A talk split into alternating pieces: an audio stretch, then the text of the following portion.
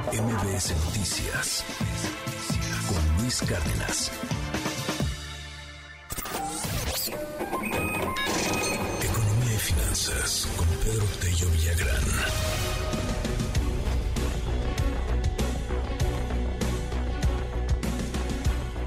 Pedro, ¿cómo estás? Te mando un gran abrazo. Vaya noticia, ¿no? O sea, nos sorprende hoy la prensa financiera, pues se va al tema, la compra de Iberdrola. Bueno, de 13 plantas de Iberdrola a través de un fondo, pero es un fondo privado, pero el fondo privado tiene recursos del fondo de infraestructura, o sea que es medio público, eh, 6 mil millones de dólares.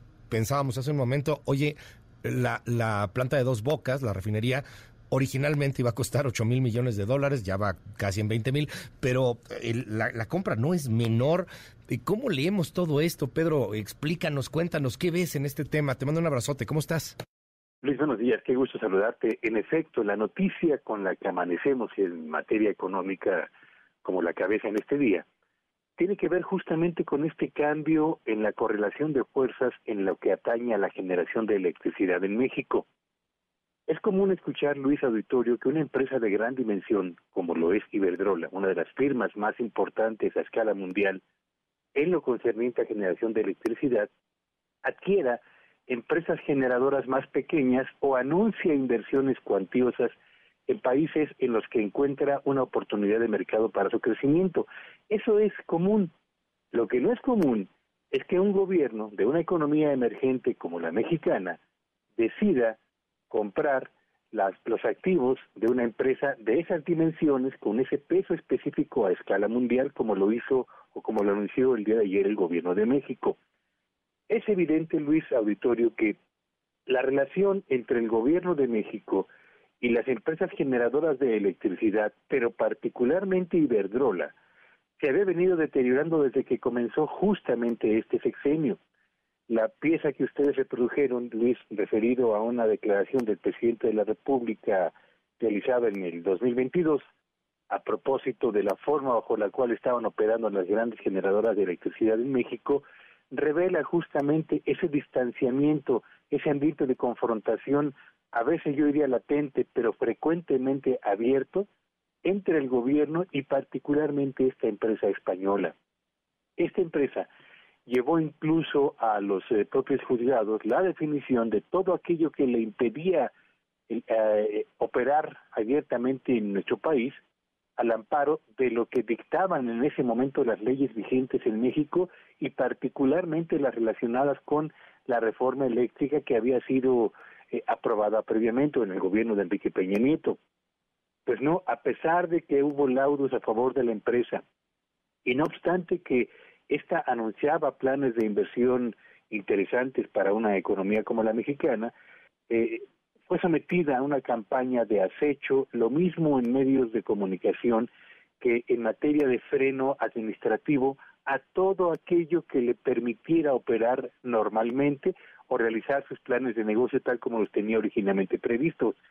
Eh, permisos de conexión a plantas ya terminadas, eh, permisos para aprovechar la red de, nuestro país en lo que a distribución de electricidad se refiere, fueron uno tras otro paulatinamente retrasados hasta que la empresa se dio cuenta de que ya no tenía sentido mantenerse operando en un mercado tan importante como el mexicano, tan potencialmente generador de rendimientos muy interesantes y atractivos para empresas privadas generadoras de electricidad, y decide entonces sentarse a la mesa con un gobierno que había sido yo diría muy violento verbalmente, pero al mismo tiempo generador de una barrera administrativa tras otra, para establecer el mejor mecanismo de salida de nuestro país y eso se concreta con el anuncio de la venta de los activos de esa empresa al gobierno de México por una cifra de seis mil millones de dólares que hace eh, además de provocar esto que tú has señalado Luis que es la duda de acerca de dónde van a salir esos recursos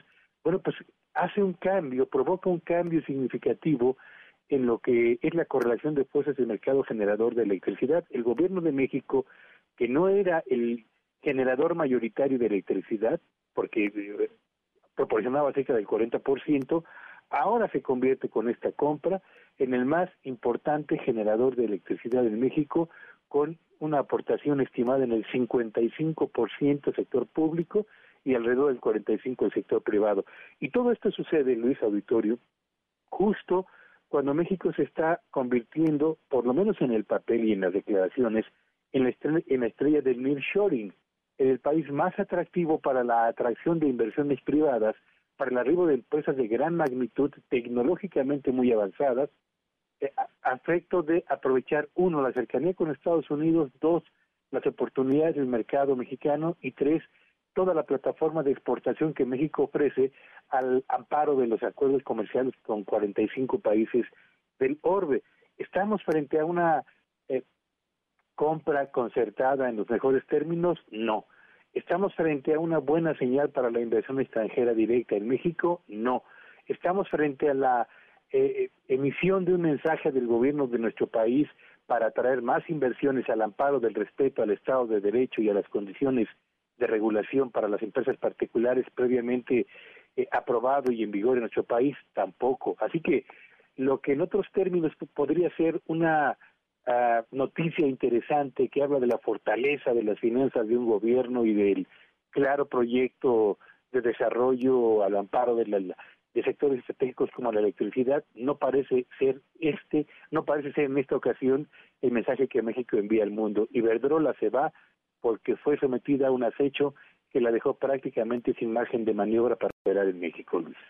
Qué cosa, Pedro, este asunto final que estamos en el momento de nearshoring, en el momento de grandes oportunidades. Y bueno, pues ahí está el mensaje que le enviamos a la industria, a quien quiere invertir en energía pues así le va a ir, ¿no? O sea, ya tumbamos a Iberdrola.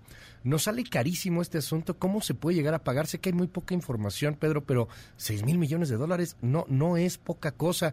Va a ser en cómodas mensualidades, a plazos. O sea, ¿cómo, ¿cómo se podría llegar a pagar esta cantidad de dinero que de hecho marca pues ahí hasta un buen boquete, una parte importante del mismo presupuesto? ¿De, de dónde sale la lana?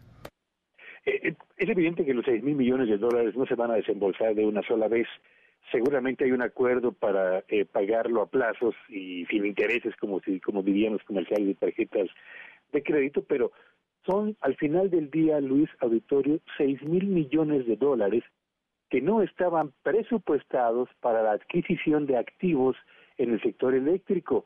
Formaban parte, eso sí, de un fondo que México tiene para construir infraestructura que mejore la competitividad de las regiones del país donde tenemos tantas y tantas necesidades, no para la compra de, de eh, insisto, de plantas de una empresa de gran envergadura como lo es Iberdrola. El dinero yo creo que existe, lo van a tomar del fondo de inversiones, pero eh, al final de cuentas lo que estaremos haciendo es redirigir dinero que hace falta justamente en la infraestructura del país, que por años, Luis, y lo quiero subrayar, por años se ha venido rezagando, particularmente en esta administración que concentró la inversión pública en los cuatro proyectos emblemáticos de la misma y que ha ido dejando en un segundo término a proyectos de infraestructura de comunicaciones, de transporte, de construcción de hospitales, de eh, eh, mejoramiento de escuelas, etcétera, que permitirían a este país mejorar su competitividad. Bueno, pues esos recursos que estaban destinados justamente para atender estos, estos eh, rezagos se van a destinar ahora a la compra de activos de Iberdrola, eh, dejando otra vez pospuestas necesidades importantes de bienestar para una buena cantidad de mexicanos, Luis.